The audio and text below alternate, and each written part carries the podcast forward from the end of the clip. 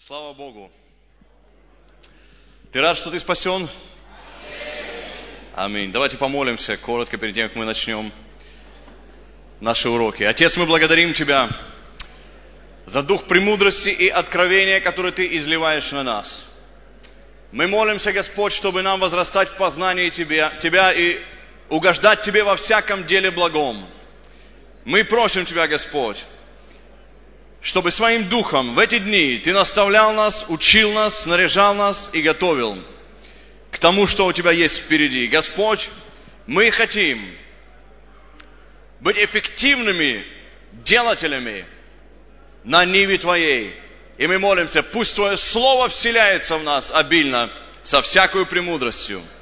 И весь народ сказал, Аминь. Слава Богу. Слава Богу. Э, я очень рад быть с вами. Э, для меня это привилегия большая и радость.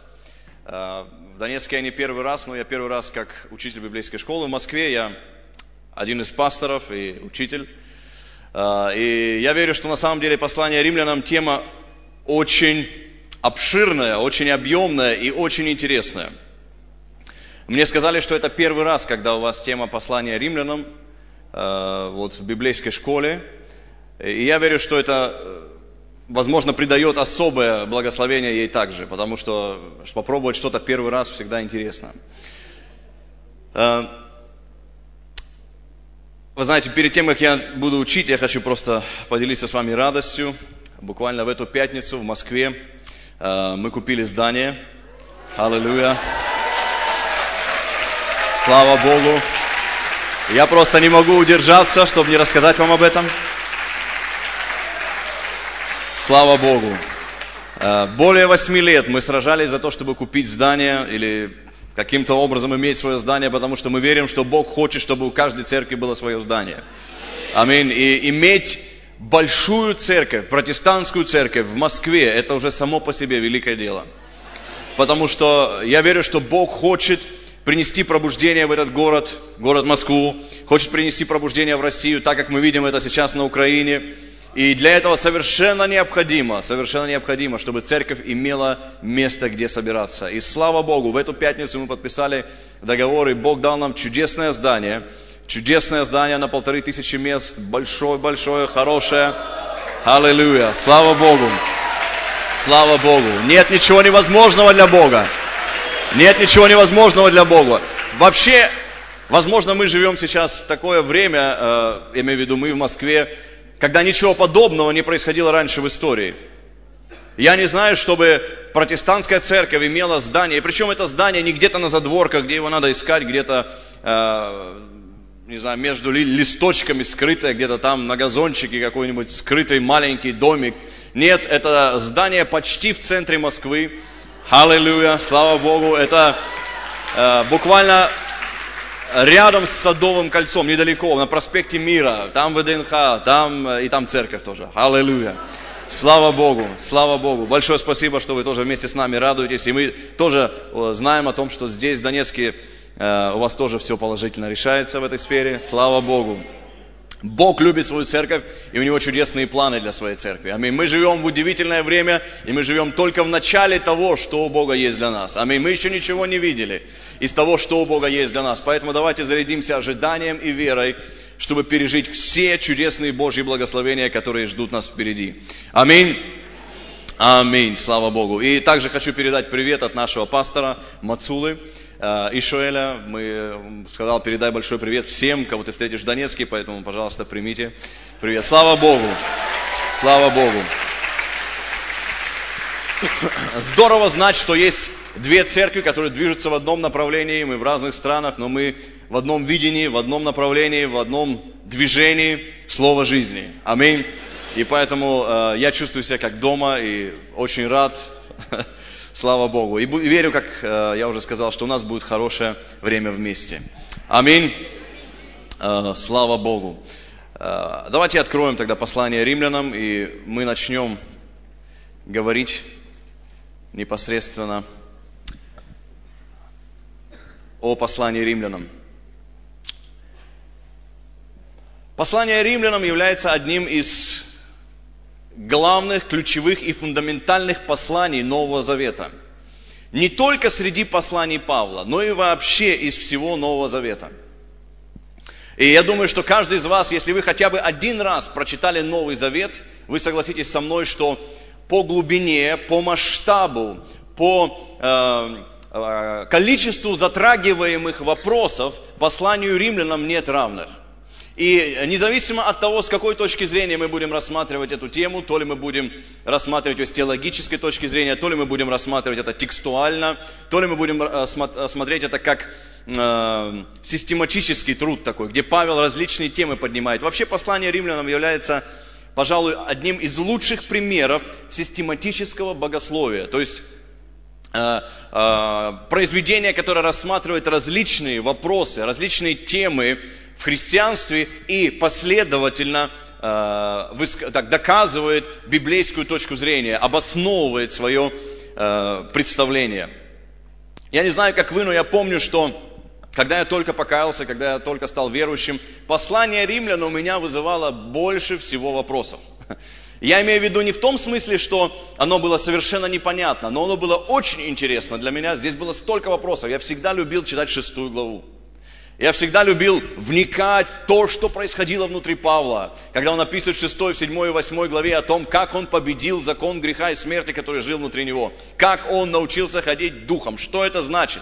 И я скажу честно, что не всегда я получал ответы внутри себя, мне казалось, что это немножко слишком сложно, но по мере того, как мы растем с Богом, по мере того, как мы познаем, как, по мере того, как мы слышим учение и Слово Божье, разбираем, и Дух Святой приходит к нам как откровение, мы начинаем видеть эти вопросы, и это помогает нам заложить правильное основание в нашей жизни.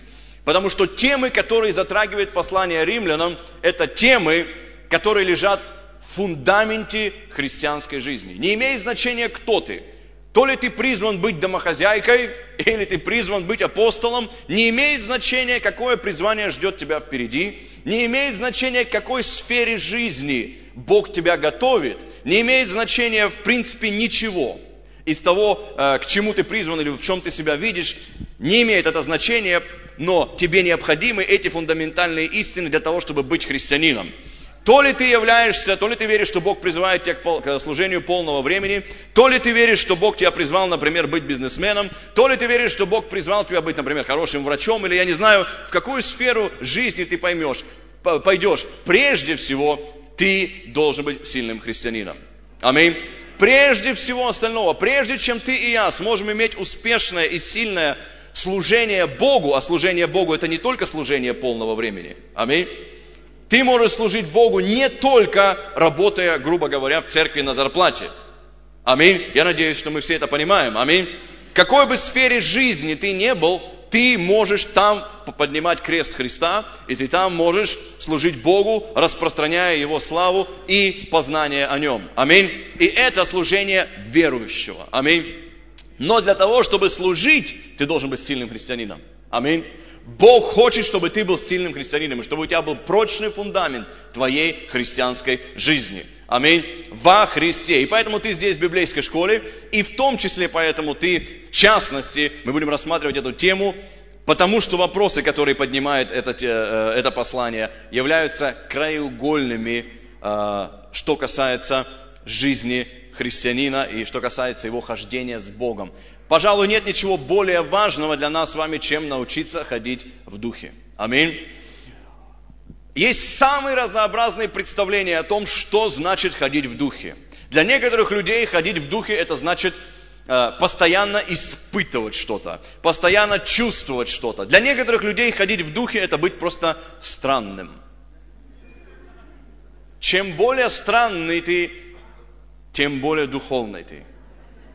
Чем более непонятный ты для окружающих, тем, значит, ты более свободный в духе. Но кто из вас понимает, что это не синонимы? Это не одно и то же. Тебе не обязательно быть странным, чтобы быть духовным. Аминь. И у нас может быть разное представление. Для некоторых людей ходить в духе – это что-то законническое. Нельзя это, можно это. Э, делай это, не делай это. И их представление о том, что значит ходить по духу, поступать по духу, оно тоже сводится больше к легализму и законничеству. Но мы увидим с вами, что совсем не об этом говорит э, послание римлянам и другие также послания, где говорится о том, что мы должны ходить в духе, поступать по духу, не исполнять вожделений плоти, распинать плоть со страстями и похотями, поступая по духу, мы увидим, что это совсем не легализм, потому что легализм, законничество, это все равно твое «я». Это что ты можешь сделать сам доброго. Но мы увидим с вами в послании римлянам, что Павел напрочь отметает эту, э, это представление о том, что что-то доброе может выйти из меня без Бога. Я не знаю, может быть, ты очень хорошо о себе думаешь и правильно делаешь, что думаешь о себе хорошо, но ты должен понимать, что мы имеем какую-то ценность, и мы можем что-то сделать доброго только потому, что мы во Христе. Мы с тобой были настолько неисправимы без Бога, когда не знали Христа, что знаете, что решил сделать Иисус? Или что решил сделать Бог? Он решил нас убить. Мы умерли во Христе.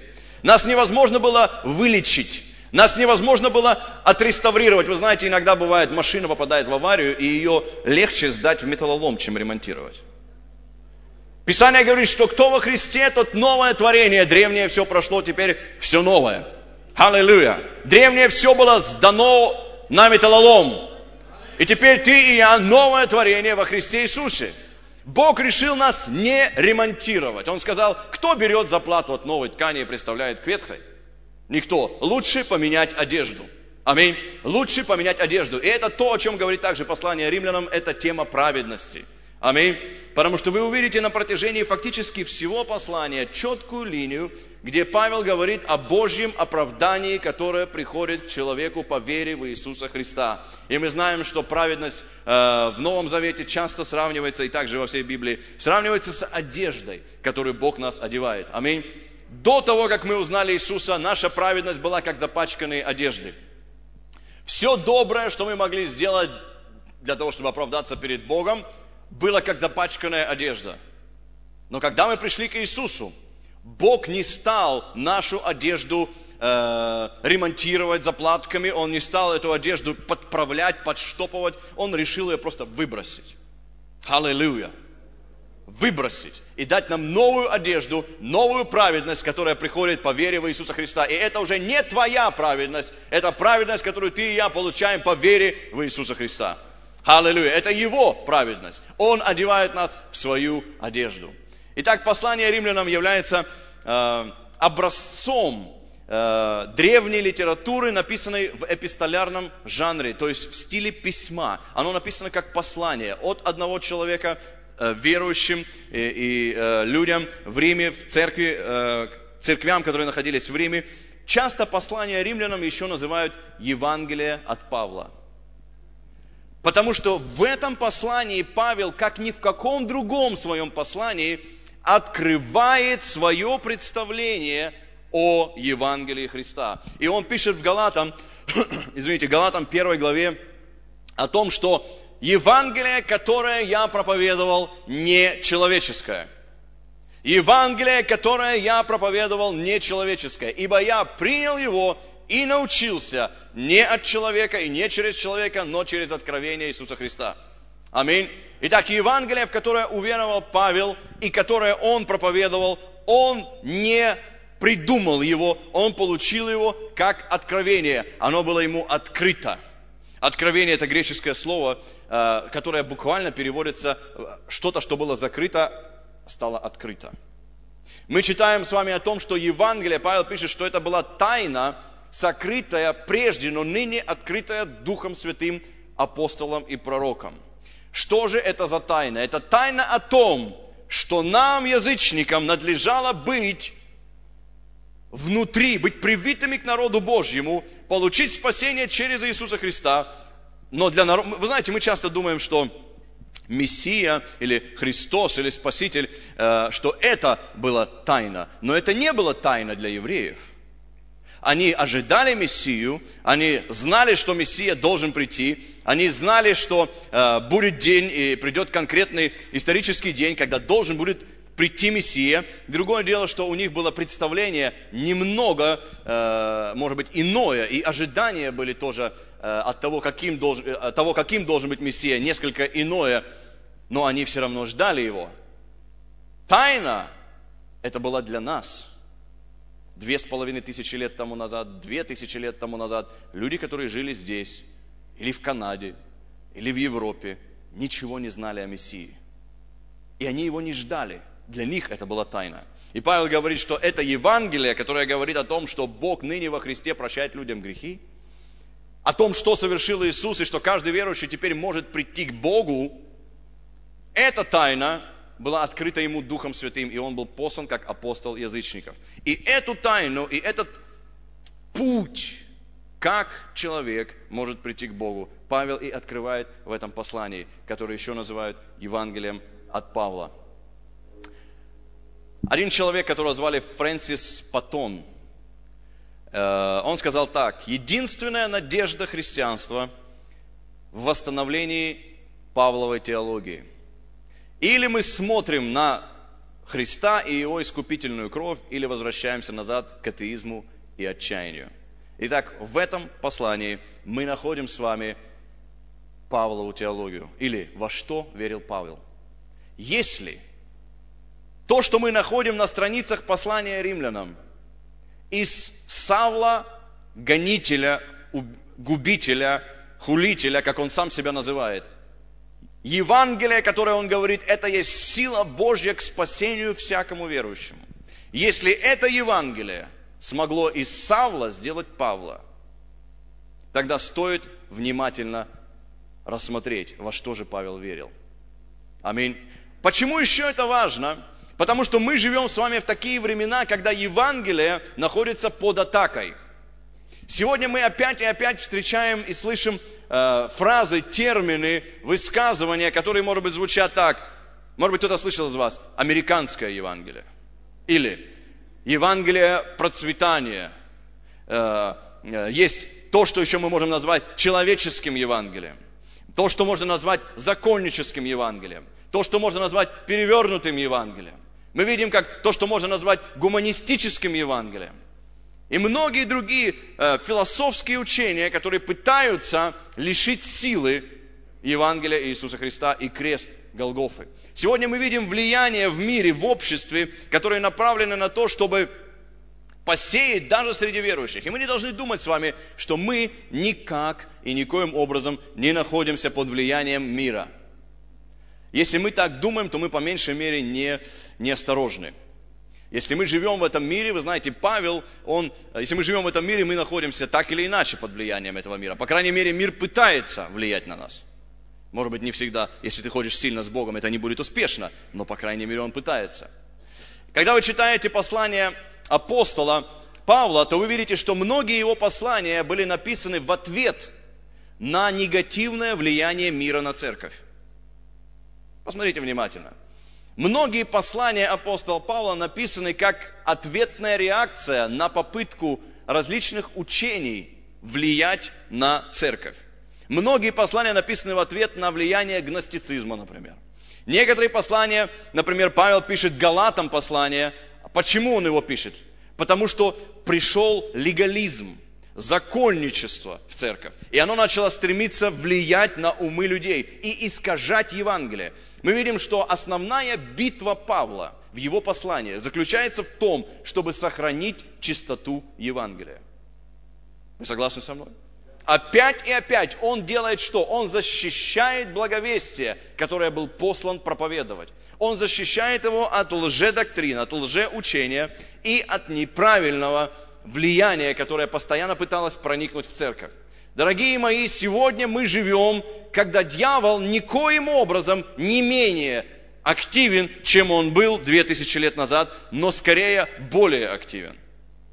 Мы читаем о том, что в последнее время будет множество учений бесовских. И мы думаем, может быть, что, а, ну это там вот буддизм, это другие разные какие-то странные для нас, неприемлемые для христиан какие-то доктрины и учения, но совсем не обязательно – есть много э, того, что можно назвать мировоззрением. И оно выглядит не всегда так уж э, мрачно, чтобы отпугнуть верующих. Конечно, если э, вдруг придет кто-то и скажет, знаешь, ты лучше стань экстрасенсом, чем христианином, ты поймешь, что да не-не-не, стоп, стоп, стоп. это не, это не для меня. Я христианин, я верю по-другому. Но может прийти что-то другое, что выглядит чуть-чуть не так страшно для нас. И у нас будет шанс проглотить это, если мы не будем знать Евангелие, в которое верил Павел. Аминь. Если мы не будем знать то Евангелие, которое проповедовал он. Он пишет Коринфянам, Коринфяне, я напоминаю вам Евангелие, которое я вам передал, которое вы приняли и которым спасаетесь, если, он говорит, только преподанное удерживайте так, как я вам передал. Если, он говорит, с вами все будет хорошо, у вас не будет проблем, ваше служение будет успешно. Люди будут на самом деле спасаться и идти на небо, потому что, почему Евангелие так важно? Потому что Евангелие это сила Божья к спасению. Нет другого пути, как человек может спастись, поэтому мы должны доносить до людей Евангелие, которое мы точно знаем работает. Аминь.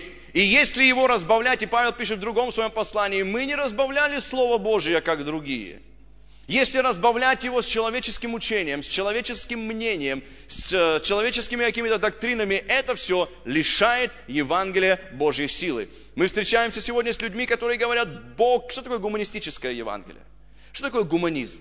Гуманизм это мышление, которое говорит приблизительно следующее. Есть несколько постулатов, знаете, доктрин, так можно сказать, гуманизма. Одна из первых доктрин гуманизма звучит так. Человек хорош сам по себе. То есть если человек плохой, это значит обстоятельства вынудили его к этому.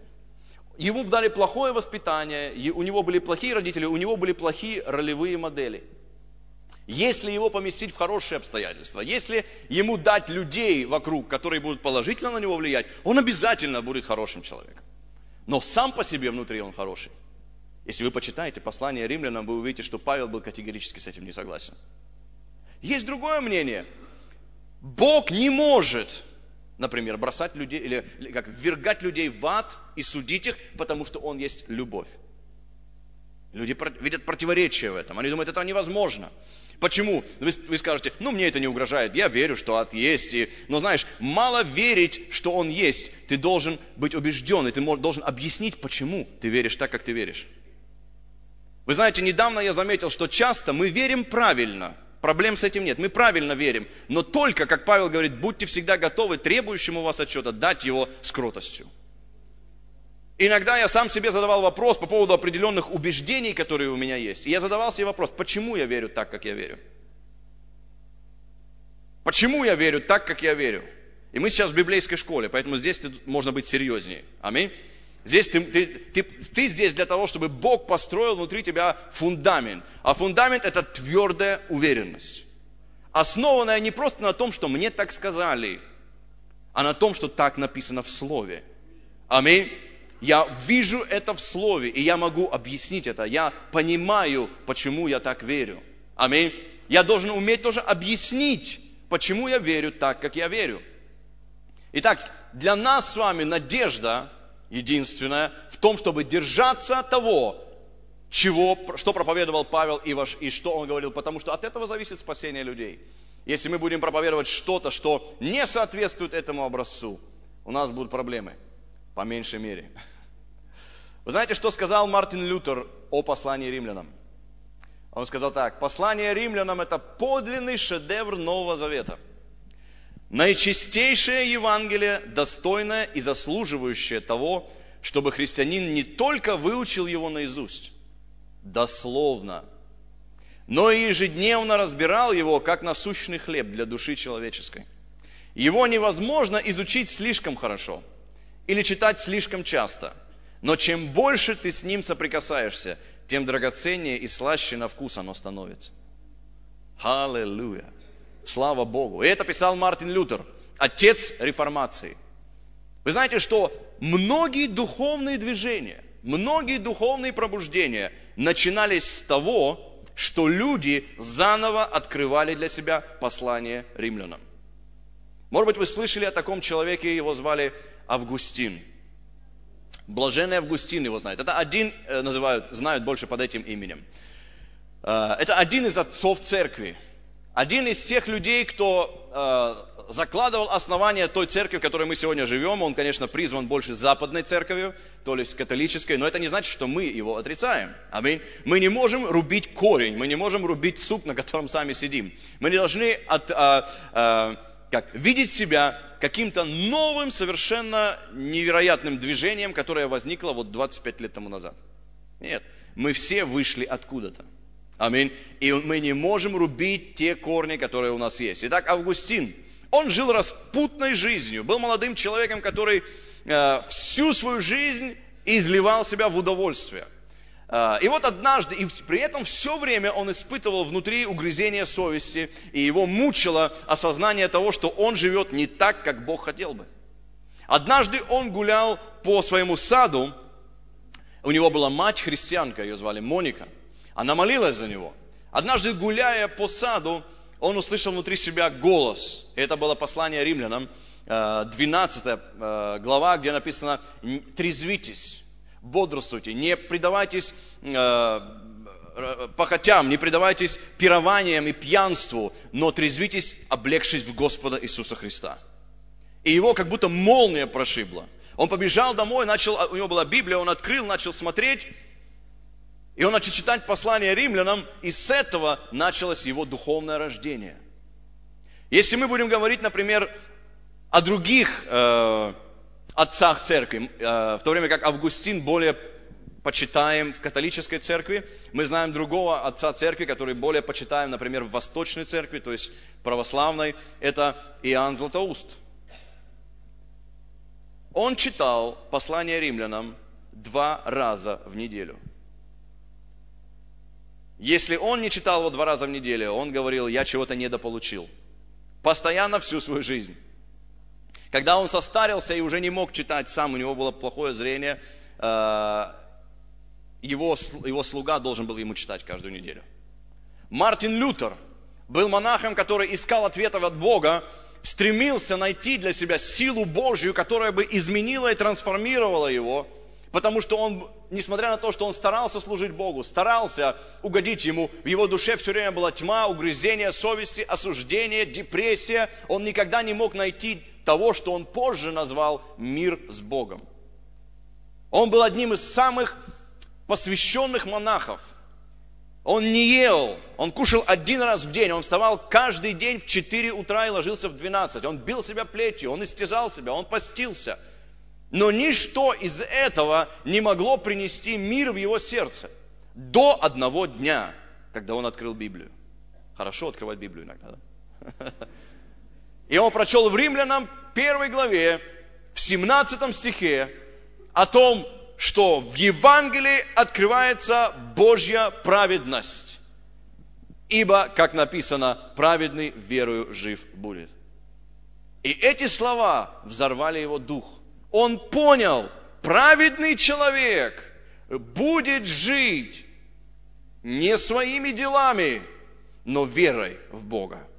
И он понял, что вместо того, чтобы просто отдаться сердечной вере и просто верить сердцем в то, что Бог для него сделал, вместо этого он постоянно пытался построить свою праведность на основании своих дел, пытался прийти к Богу, все время заново э, строя какой-то плацдарм, на который бы он забрался и встал перед Богом, и Бог бы принял его. И все время, как только он строил этот плацдарм, он сам пишет об этом, что когда он думал, что целый день вел себя хорошо, и Богу не за что его осуждать, и он приходил к Богу, вдруг мысль всегда прошибала его, а вдруг вот сейчас – я горжусь тем, что я ничего не сделал плохого.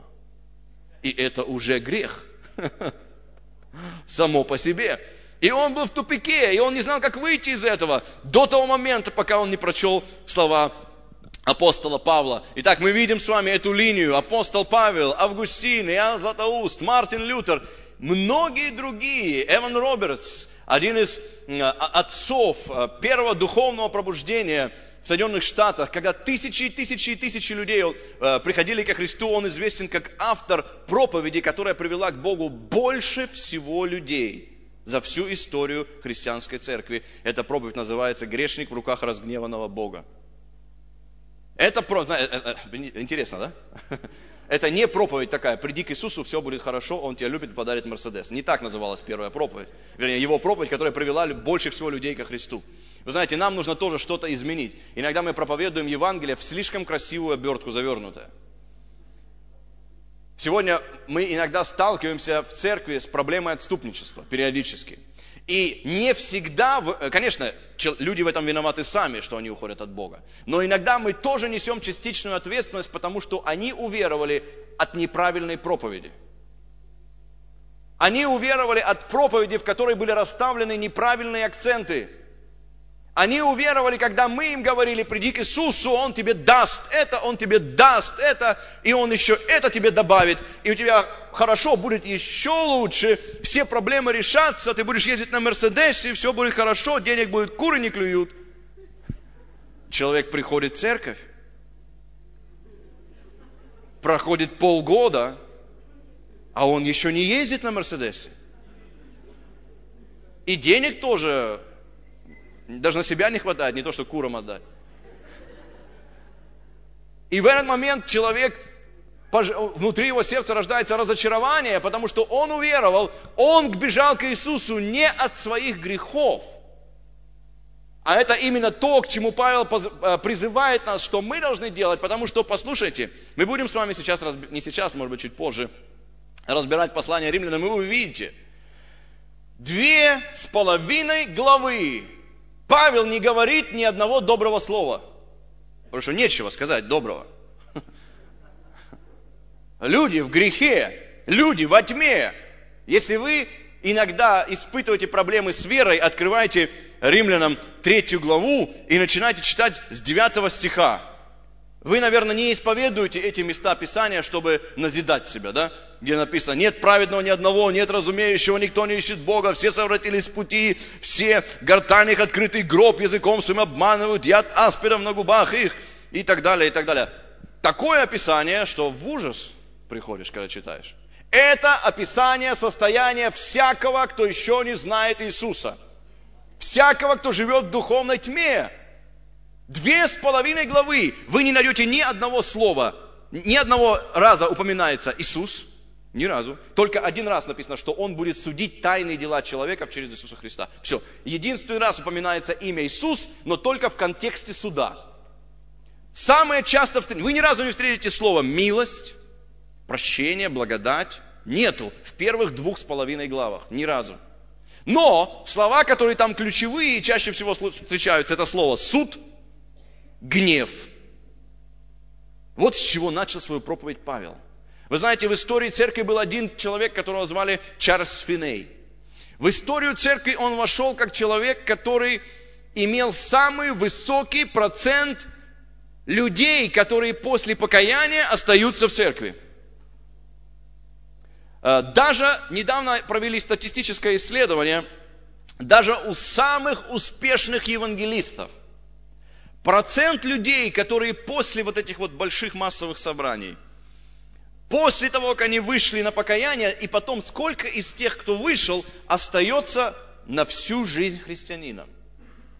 Процент этот 5-7 процентов. Это значит, из 100 вышедших вперед и принявших Христа, 5-7 человек только будут до конца жизни христианами. И мы говорим, что это тоже слава Богу. Аминь, это хорошо. Слава Богу.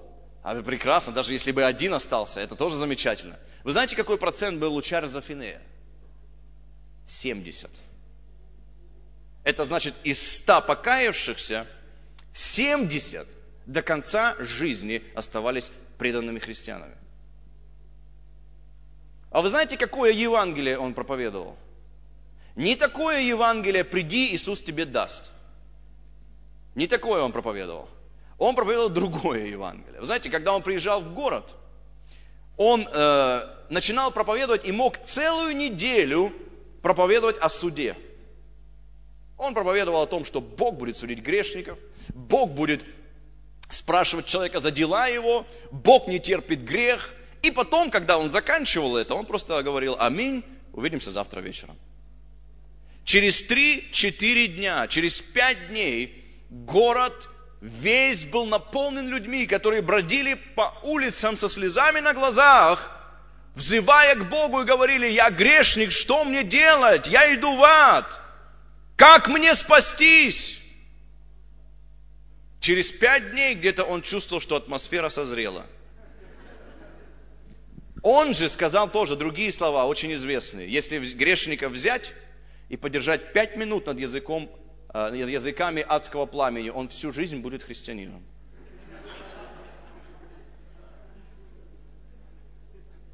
И он это делал. Через пять дней только. На его, вы знаете, что на его собраниях некоторые люди просто падали без сознания. Настолько они были обличаемы в своих грехах, настолько сильно они были, э, они чувствовали свою потерянность, что они буквально вопили, кто меня спасет.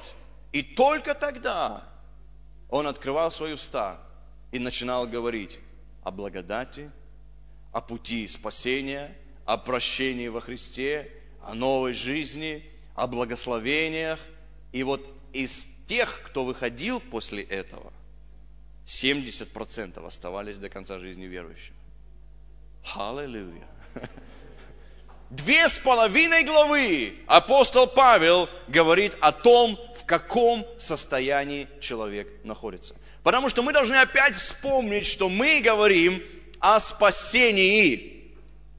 Иногда мы с вами начинаем использовать какие-то слова в христианской терминологии, уже даже не задумываясь, что это значит. Мы говорим о спасении. Вы знаете, э, в России у нас есть такая служба МЧС, например. Это э, чрезвычайные ситуации. Они служба спасения. Они спасают людей. Знаешь, если, если у человека просто свет дома не включается, пробка перегорела, он не звонит 911. Он не вызывает МЧС. Правильно, да? Ну, если у него такая мелочь какая-то, маленькая проблемка, да, ну не надо вызывать вертолет со спасателями. Правильно? Если люди приходят, и, мы говорим, и они говорят, знаете, у меня маленькие проблемки, вот там, ну, маленькая эта проблемка, маленькая там проблемка, тут бы долги отдать, тут бы исцелиться, ну, маленькие проблемки, да, ну, тогда тебе еще не нужно спасение. Спасение тебе нужно, когда ты горишь. Когда ты понимаешь, что у тебя нет никакого шанса. Дело ведь не в том, что у тебя есть маленький долг, который ты не можешь вернуть, и поэтому тебе надо помощь Иисуса. А дело в том, что все проблемы от греха, и это гораздо больше. Потому что долг, который есть перед Богом в тысячи, и в тысячи, и в тысячи, и в тысячи, и в миллионы раз больше, чем тот, который у тебя есть физически. И у тебя нет никакого шанса и никогда не будет во всю вечность его отдать. А Бог с него спросит. Или Бог спросит этот долг. Аминь. Бог спросит этот долг. И мы видим с вами, что Павел, проповедуя Евангелие, начинает... Вы знаете, что такое Евангелие вообще? Евангелие – это радостная новость, правильно? Но Павел начинает ее не очень радостно. Потому что нет радостной новости, если сначала ты не поймешь ужас состояния падшего человека без Бога. Потому что если человек не понимает, как он низко пал, и что он на самом деле на волоске от гибели, вечной гибели, потому что в Библии мы найдем три состояния смерти. Духовная смерть – это состояние отделения от Бога. Физическая смерть – это когда умирает наше тело. И то, что Библия называет вечной смертью. Или вторая смерть, еще названа в книге Откровения. Это когда человек будет судим и ввергнут в ад. И это уже то, что можно назвать вечной смертью. Аминь. Когда человек понимает, что он на краю этой гибели, и что он духовно мертв, и что ему надо экстренная помощь и спасение, что ему надо прощение грехов, потому что его грехи, не просто у него есть проблемы, и он хотел бы облегчить свое существование. Такие люди, когда получают помощь, убегают от Бога до следующих проблем. Но когда ты показываешь человеку истинную причину его проблем, тогда что-то другое. В его сердце рождается правильное ожидание от Бога. Я прихожу к Иисусу, чтобы Он простил мне мои грехи и спас меня от вечной погибели. И когда человек приходит и находит это, для него еще приятным сюрпризом является то, что Иисус, оказывается, еще и благословляет оказывается, еще и исцеляет. И мы можем, конечно, это все сразу проповедовать, нет проблем. Но один мой друг один раз э, были собрания в одном городе, и там начали церковь. Он туда приехал сразу после этих евангелизационных собраний и э, проводил э, первые собрания с теми, кто покаялся на евангелизации. Он провел, может быть, пять собраний, может, шесть собраний. И э, после одного из таких собраний к нему подошла женщина одна, очень недовольная, и говорит, так, я ничего не поняла. Вот тут до вас был человек, говорил, что Бог исцеляет. Я тут у вас уже месяц и до сих пор не исцелилась. И он сказал, вы знаете, я вам скажу, почему вы до сих пор не исцелились. Если бы вы исцелились на первом собрании, мы бы вас больше не увидели. А так вы хоть пять раз посетили нас.